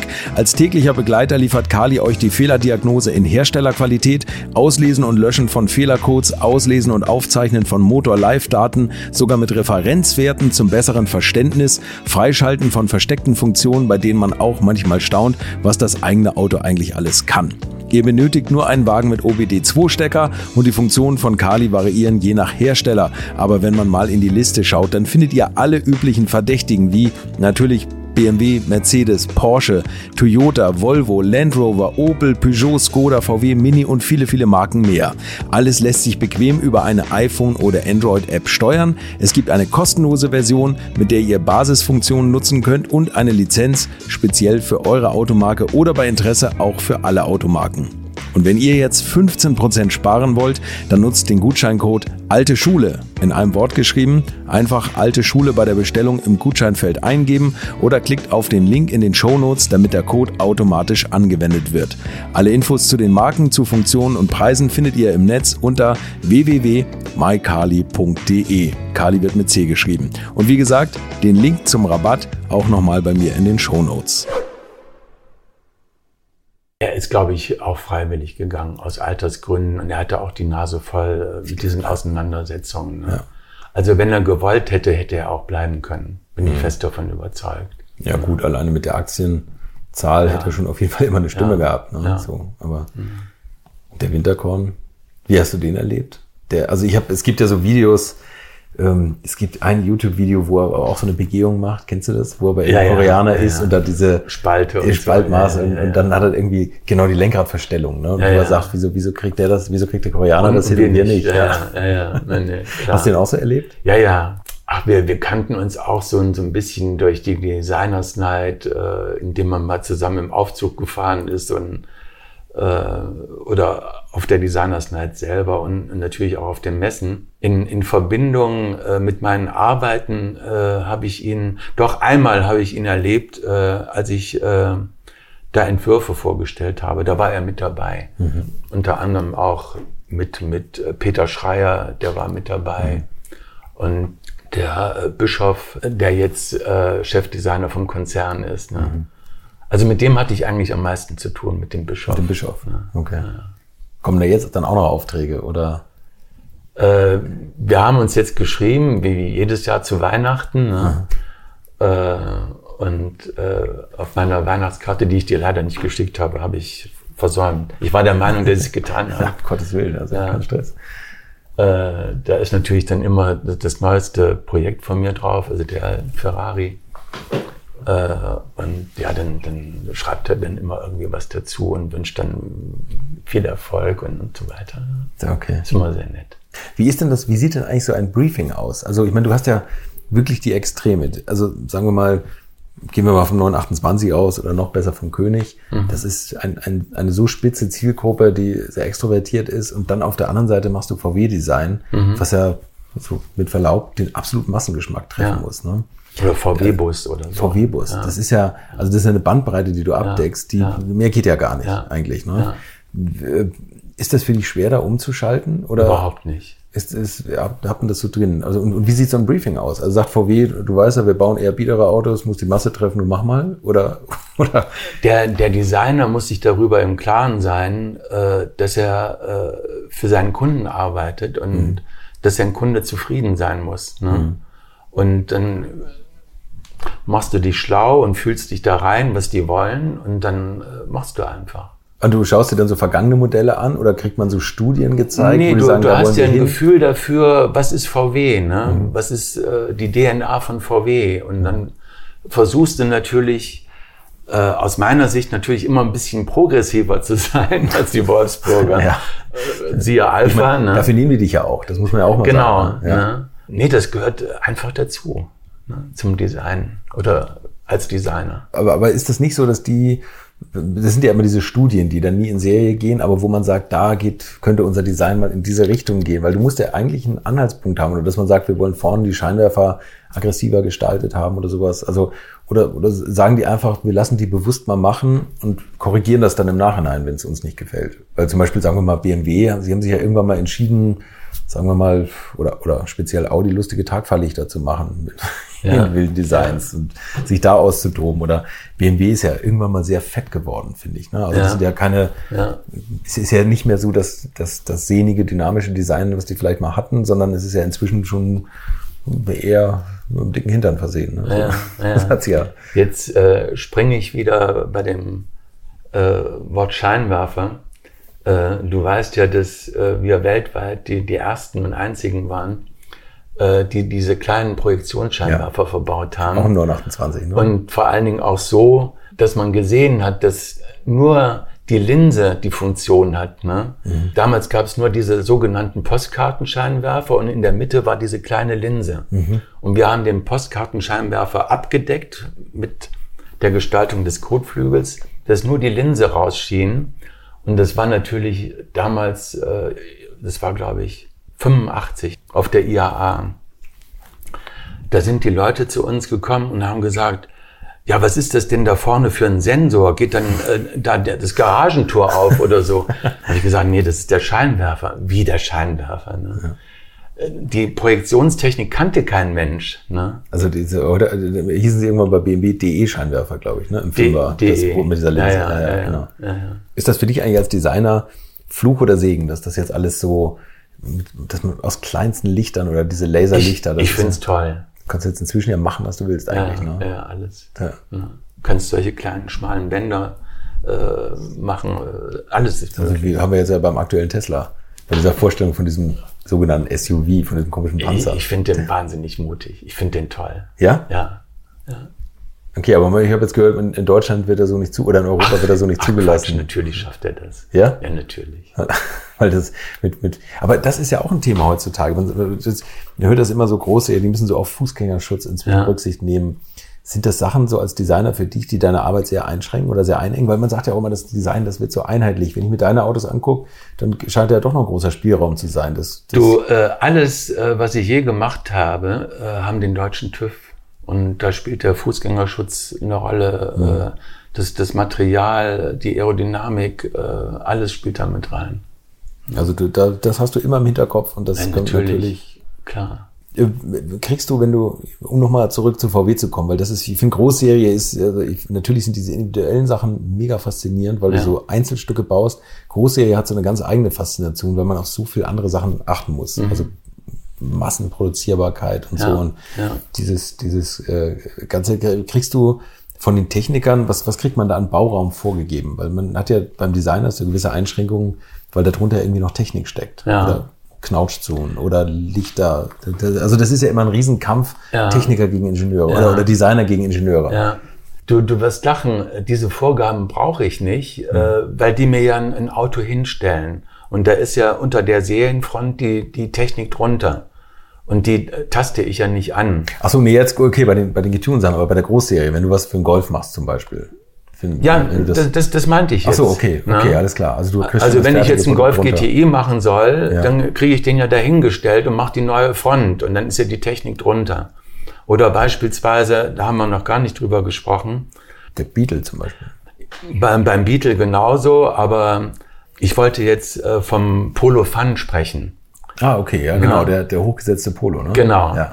Äh, den den habe ich ja gemacht äh, für VW und die waren total überrascht, wie das Auto auf dem Markt ankam. Und die hatten dann ein Jahr Lieferzeit, weil die gar nicht mit der Produktion nachkamen. Das ist Tatsache. Ne? Ein Jahr Lieferzeit, Jahr bei Lieferzeit VW. Beim, beim, Polo. Bei VW. ja. ne? Also das war ein hochgesetzter Polo, der, der auch wirklich cool war. Und da hast du so ein paar so Designelemente eingebaut, die halt, ja, Polo Fun. Die, die, das steckt im Wort schon drin. Ne? Also so ein bisschen Seitenschürzen angedeutet und, und grober, grober Kunststoff. Da habe ich den, den äh, ähm, Markus beim Wort genommen und äh, auch beim Beetle und habe da das gemacht, was ich für Porsche mache. Wenn du dir die Hex anschaust, äh, ähnliche Hex habe ich äh, für den Boxster gemacht. Beim Strohsekt Boxster mhm. oder, oder so. Ne?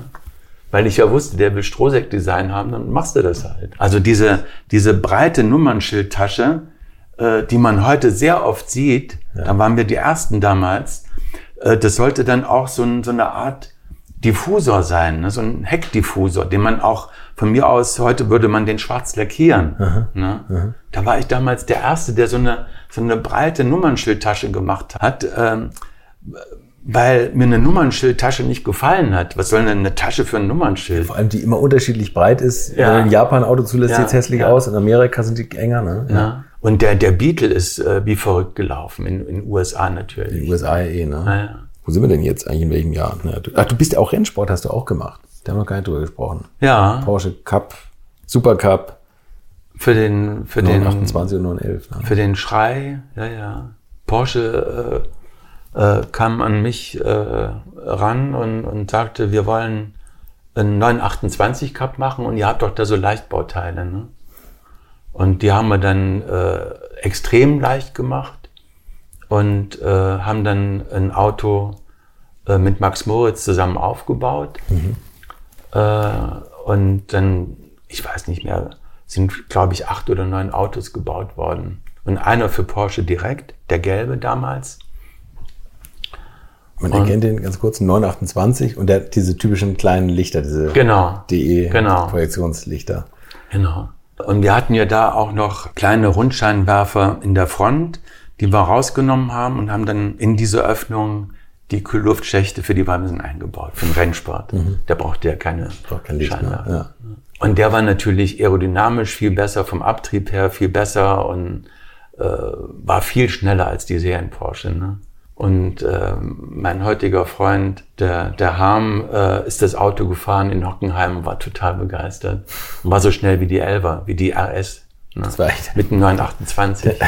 Das war der große Wunsch der damaligen Porsche-Vorstände, dass der 928 den Klar. Elva beerbt und genauso schnell ist, ja. was nie ganz geklappt ja. hat eigentlich. Ja. Hätte klappen können, wenn sie es richtig gemacht hätten. Aber es war auch ein schweres, schweres Schiff. Ja, aber der Elva ist heute genauso schwer. Ja, ne? heute ist es. Wie siehst du eigentlich die Entwicklung des, des Autodesigns im Allgemeinen? Also ich habe ein Interview gemacht mit dem Holger Jung, das ist ja der Werber von Jung von Matt. Mhm. Genau, und der sagt, es war immer die Vorgabe, auch von den Designern, mit denen er sich ja auch oft unterhalten hat, es muss immer aggressiver werden und es muss immer sportiv sein und die Autos müssen immer sportlicher dargestellt werden. Egal ob Großraumlimousine oder ob irgendwas. Und ich finde, Autos werden halt immer breiter und dann SUVs, das musst du ja als, als Aerodynamiker, da Ja. musst du ja eigentlich nachts schweißgebadet aufwachen und sagen, warum bauen sie alle SUVs? Ja. Wie, wie siehst du das Autodesign? Also blutet dir manchmal das Herz, wenn du das siehst, in welche Richtung wir uns entwickeln? Lass mich das mal so sagen. Als wir damals auf der IAA 83, 85 äh, waren, waren wir die Stars von den Messen. Wirklich. Also ich übertreibe nicht. Also in der Presse. Ne? Wenn du über die Gänge gegangen bist und da war eine Menschentraube, dann war das unser Stand. Du bist nicht mehr durch den Gang durchgekommen. Die sind ja breit, die Gänge. Ne? Da standen, ich weiß nicht, 200, 300 Leute um unsere Stände rum. Äh, also wenn ich sage uns, dann meine ich äh, Strosek Porsche und äh, Willi König mit den Ferraris. Ne? Wir hatten, den ersten Stand hatten wir sogar zusammen, also schon getrennt, aber es war ein Gemeinschaftsstand. Dann später hatten wir alleine die Stände und noch später hatten wir dann auch Stände mit äh, Projekt Zoo zusammen. Und alle haben gedacht, äh, ach, das ist das äh, zweite Projekt von Strosek. Und da standen die Leute, das Publikum. Ne? Bei den Serienautos hat kein Mensch gestanden. Später haben die Hersteller Studien gezeigt und da standen dann äh, die Leute und da waren dann die Studien auf der äh, ersten Seite. Aber damals hatten, hatten wir die Titelseiten. Ne? Es war einfach so. Was ich damit sagen will, die Industrie hat irgendwann gesehen, dass der Kunde dieses getunte Design haben will. Ne? Dieses emotionalere, aggressivere, sportliche Design haben will. Und dann haben die das nach, äh, äh, die sind dann nachgezogen. Gla- Glaubst du, Design unterliegt ja auch immer so einer, vielleicht so einer gewissen Wellenform. Ne? Also Ja. das ist ja immer, gibt ja immer wieder Retro, also ich meine, das sieht man auch in der Autoindustrie, Ja. Beetle ist ein gutes Beispiel und Fiat 500 und so. Glaubst du, da gibt es irgendwann nochmal wieder ein Zurück, dass, dass, äh, dass man sagt, das Auto ist jetzt, das ist jetzt zu aggressiv und zu impulsiv und zu sehr nach vorne, die Autos müssen mal wieder netter aussehen und, und vielleicht Also mir gefällt es natürlich nicht, äh, wenn jeder Mercedes äh, aussieht wie ein AMG oder wie vom Tuner. AMG war ja ein Tuner. Und äh, die BMWs sehen alle nach, nach M aus, Ja. also auch wie vom Tuner. Und ich finde es irgendwie, äh, wird so ein bisschen unseriös. Ne? Ich finde, und das war ja auch immer eine Stärke von mir, dass ich die Autos aufgeräumt habe. Ne? Also nicht so klein in klein. Äh, das machen Designer, die, die unsicher sind, die so eine Front äh, zukleistern mit irgendwelchen Intarsien oder Wellen oder Linien oder riesen Lufteinlässen, weil sie nicht in der Lage sind, eine schöne, saubere, klare Front zu zeichnen. Ne? Und wenn ich das sagen darf, das war immer so meine Stärke. Wenn du dir meine Fronten anschaust, die hatten wirklich immer ein Thema und die waren immer aerodynamisch und, und, und klar gegliedert. Ne? Und das fehlt mir heute so ein bisschen. Ich finde, die, die Autos sind alle überladen und äh, aus Angst äh, vom, vom Markt, dass, dass sie äh, Marktanteile verlieren. Ne? Tunen heute alle Hersteller die Autos, serienmäßig. Und die Tuner haben nichts mehr zu tun. Ist das so eine Befürchtung? Weil im Endeffekt geht's mir so tatsächlich. Ich bin neulich gefahren. Auf jeden Fall habe ich im Rückspiegel kam ein Auto an und habe ich gedacht, oh fuck, das ist was Schnelles. Da bin ich Ja. wie panisch fast rechts rüber Ja. und dann fuhr vorbei ein 318i, der neue. Ja. Ich gedacht, alter Schwede, sieht der aggressiv Ja. aus. Da war aber nichts dran gemacht, kein. M-Paket, nichts. Gleich ein böser Blick vorne. Ne? So dieses typische. Und da habe ich gedacht, Mensch, das, das wird wirklich immer aggressiver und auch ein bisschen vielleicht prollig damit. Ne? Ja, ja, Stimmt, Seriosität geht ein bisschen verloren richtig. wo, wo du, ich meine, du hast natürlich auch bauartbedingt bei, bei Autos, reden wir mal über Novitec, ich sehe da einen Ferrari im Hintergrund hängen, ähm, der, der braucht natürlich riesen Lufteinlässe, um die ganze Motorleistung an- und abzukühlen und sowas. Äh, ist das auch sowas, also das muss ich auch sagen, nervt mich bei, ein gutes Beispiel ist der Audi RS4, der aktuelle, der hat so angedeutete Lufteinlässe. Ja, Das ist für mich, das muss doch als Aerodynamiker, musst du auch sagen, angedeutete Lufteinlässe ohne Funktion machen die Aerodynamik völliger kaputt. Quatsch, ja, das ist völliger natürlich. Quatsch. Der hat Ja. auch so, ab, so, so Kühlluftablässe, aber das, da kann man nicht durchfassen. Das ist Ja. kein Gitter, das ist nur angedeutet. ja, ja, Und das macht ja inzwischen auch jeder. Ne? ja. Das ist schrecklich. Das, das Also ist genau für das mich- Thema, was ich meine. So ein Auto muss aussehen wie vom Tuner, ne? dann lässt es sich verkaufen. Ne? Aber ohne Funktion. Also, Ja. dass Leute sagen, hey, toll, Ja. das sieht cool aus. Ja. Oder die Auspuffblenden. Weißt Ja. du, ein, ein, ein Mini-Röhrchen und da drüber aber, aber V2A-Rohre, die glänzen und glittern. Ja, okay, das ist noch legitim okay, irgendwo. gut. ne? Das, alles klar. Also wer will schon so ein kleines Röhrchen haben? ja, dann ne? lieber gar kein 10. dann lieber gar Gab es ja mal keins. eine Zeit lang, aber Ja. das, die Zeit ist auch wieder vorbei. Inzwischen Ja. will man es wieder zeigen. Ja, ne? Ja weil, weil die Rohre dann nach unten gingen und dann äh, kam der Feinstaub, der berühmte Feinstaub so, von echt? unten Das- hoch. das ist tatsächlich, hat das was ja, ausgemacht. Ja, ja, klar. Okay.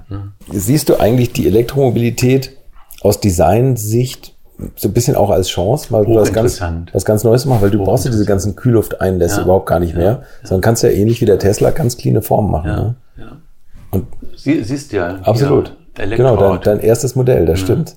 Da haben wir es. Ich fotografiere das alles ab, also das kann man alles bei uns online nachher sehen. Das, ja. Also, Na, ich siehst habe mal ein Elektroauto für Chinesen gemacht, äh, von denen ich aber natürlich nichts sagen darf. Äh, nee, hochspannend. Mhm. Ne?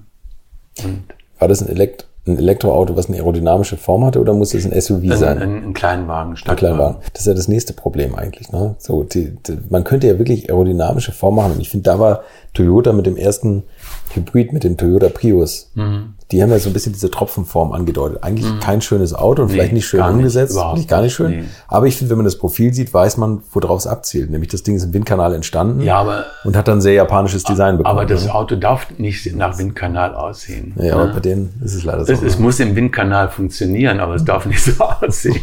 Man muss es halt richtig machen. Vielleicht hören sie es jetzt und kommen bei dir an. Ja, von mir aus gerne. Gibt es ein Auto, das du gerne designt hättest, wo du sagst, boah, das gefällt mir wirklich gut? Also äh, gerne natürlich äh, die Autos, an denen ich arbeite, für Novitec, äh, Ferrari, Lamborghini, äh, McLaren, von mir aus äh, auch noch äh, Rolls-Royce. Da würde ich gerne mal ein Serienauto machen, keine Frage. Ne? Aber das Tolle ist, ich weiß, dass Ferrari, Lamborghini und McLaren das sehr wohlwollend sehen, was ich da für Novitec mache. Ne? Ich kenne ja die alle. Ja, Ne? ja. Also äh, wir hatten mal eine Einladung äh, von McLaren in, in England und das ist natürlich unglaublich. Was, warst du mal in, in Nee, leider nicht. Ja, hammermäßig. Du, du, du, also du glaubst, du bist in der Zukunft angelandet, ne? Ich habe mal eine Dokumentation gesehen über dieses Werk Wahnsinn. in Woking. Wahnsinn. Ja. Ja. Das ist übrigens mein, mein Traumauto McLaren F1. Den finde ich toll, weil der so clean ist. Ja, ja, ist natürlich, ja, aus der, der damaligen Zeit, klar. Das stimmt. Ja, ja. Was, was ist so dein Auto jetzt unabhängig von dem, was du designt hast, wo du sagst, das ist tatsächlich aus, aus gestalterischer Sicht ein Klassiker für dich? Oder wo du sagst, der war extrem seiner Zeit voraus? Also man muss unterscheiden zwischen Klassiker und seiner Zeit voraus.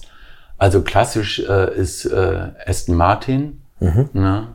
äh, mit Abstrichen äh, Jaguar, äh, Land Rover, Range Rover.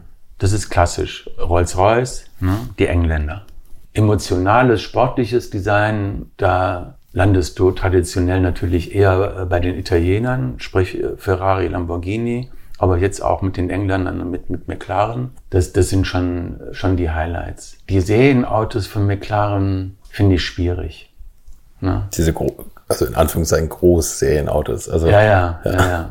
Warum findest du sie schwierig? Die sind mir, wie soll ich das sagen, zu rund, zu verspielt, zu niedlich. Ja. Die sehen nicht nach 800 PS aus, sondern äh, wenn äh, so ein Gesicht vorne so lächelt wie ein Clown, dann sind das nicht 800 PS, sondern dann ist das ein Kinderauto. ne? Okay, ja. ja? Ja. Und äh, das ist aber meiner Ansicht nach das äh, Marketing, dass da irgendwann mal einer gesagt hat, ein McLaren darf nicht aggressiv aussehen, sondern der muss freundlich aussehen. Porsche 911 ja früher auch eigentlich, ne? hat auch immer Ja. nett geguckt. Ja. Ich mag das ja ganz gerne eigentlich, wenn die Autos einen, einen anlächeln, aber Man muss es richtig machen. Ne? Und äh, McLaren hat da kein gutes Händchen. die McLaren, die haben alle Flügeltüren. Du hast das auch mal entwickelt und Das, das ist ein Thema. das, Das ist ein interessantes Thema. Ich war der Erste, der auf die Idee kam, die Tür so anzulenken, dass sie halt dreidimensional, also so schräg nach vorne aufgeht. genau, also nicht wie beim Gullwing, beim Mercedes 300 SL oben in im Dach, Dass das Scharnier aufgeht, oben auf dem Dach ist. sondern dass das Scharnier vorne an der A-Säule An der runtergeht. ne? A-Säule ist da, also da in, äh, in dem Bereich, wo der Außenspiegel ist.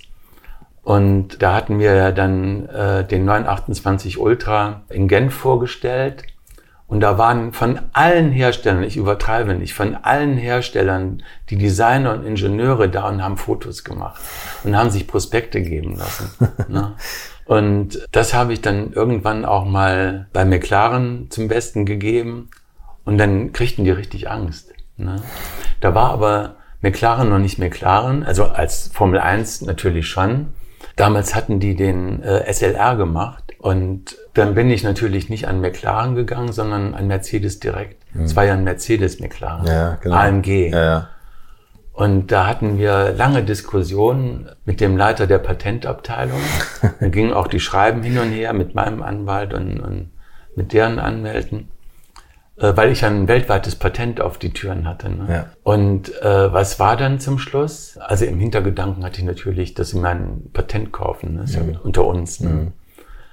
Und was war dann zum Schluss? Sie hatten gesagt, sie wollen das Thema nicht äh, weiter verfolgen und haben kein Interesse an meinem Patent. Ne? Und wie man ja dann weiß, äh, kam mir dann die Türen entweder als, als Fallbeil oder als Flügeltüren. Mhm. Ja, ah, okay, ja. Aber nicht so diagonal. Ja, okay. Also sie wollen es nicht verwenden. Aber jetzt McLaren verwendet das im Endeffekt, oder? Oder sind die als Fallbeil eher?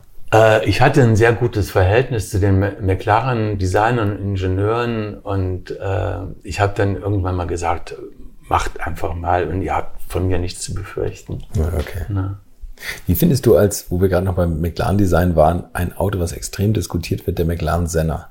Ja. Also das, das Supersportmodell von denen.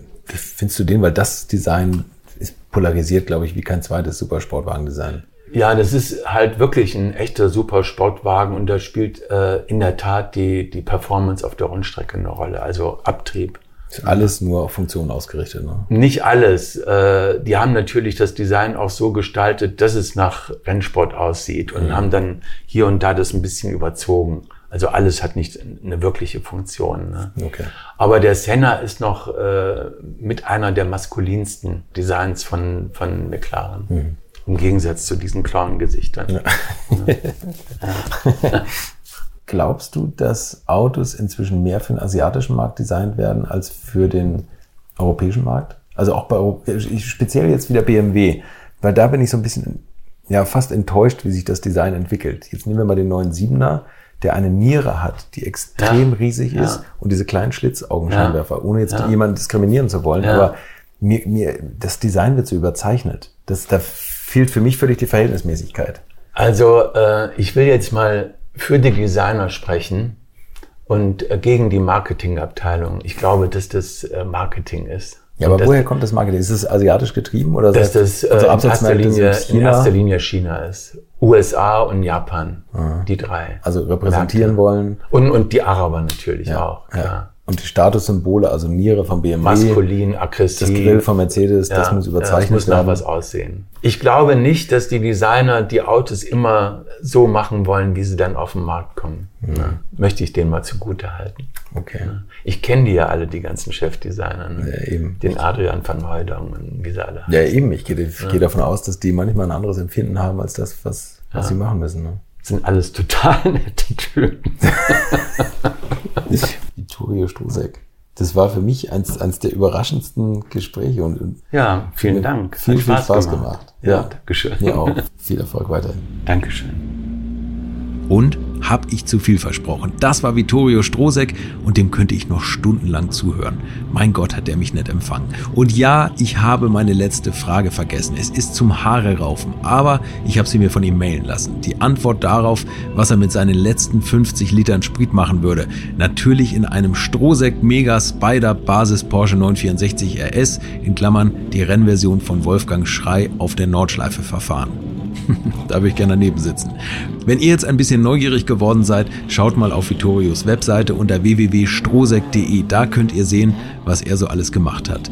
Und wenn ihr regelmäßige Updates über die alte Schule bekommen wollt, dann folgt mir doch auf Instagram, Facebook und Co. Ich freue mich über jede Message von euch und hin und wieder gibt es da auch mal was zu gewinnen. Und auf jeden Fall gibt es immer wieder neue und aktuelle Videos meiner Gesprächspartner. Nächste Woche habe ich wieder einen Rennfahrer zu Gast und auch über seine Geschichte habe ich mich wahnsinnig gefreut. Altfried Heger hat sich Zeit für mich genommen und mir Rede und Antwort gestanden. Bis zum nächsten Donnerstag, bleibt knöllchenfrei. Infos, Bilder und alles Wissenswerte unter der Internetadresse www.alte-schule-podcast.de. Alte Schule ist ein Podcast aus den WakeWord Studios.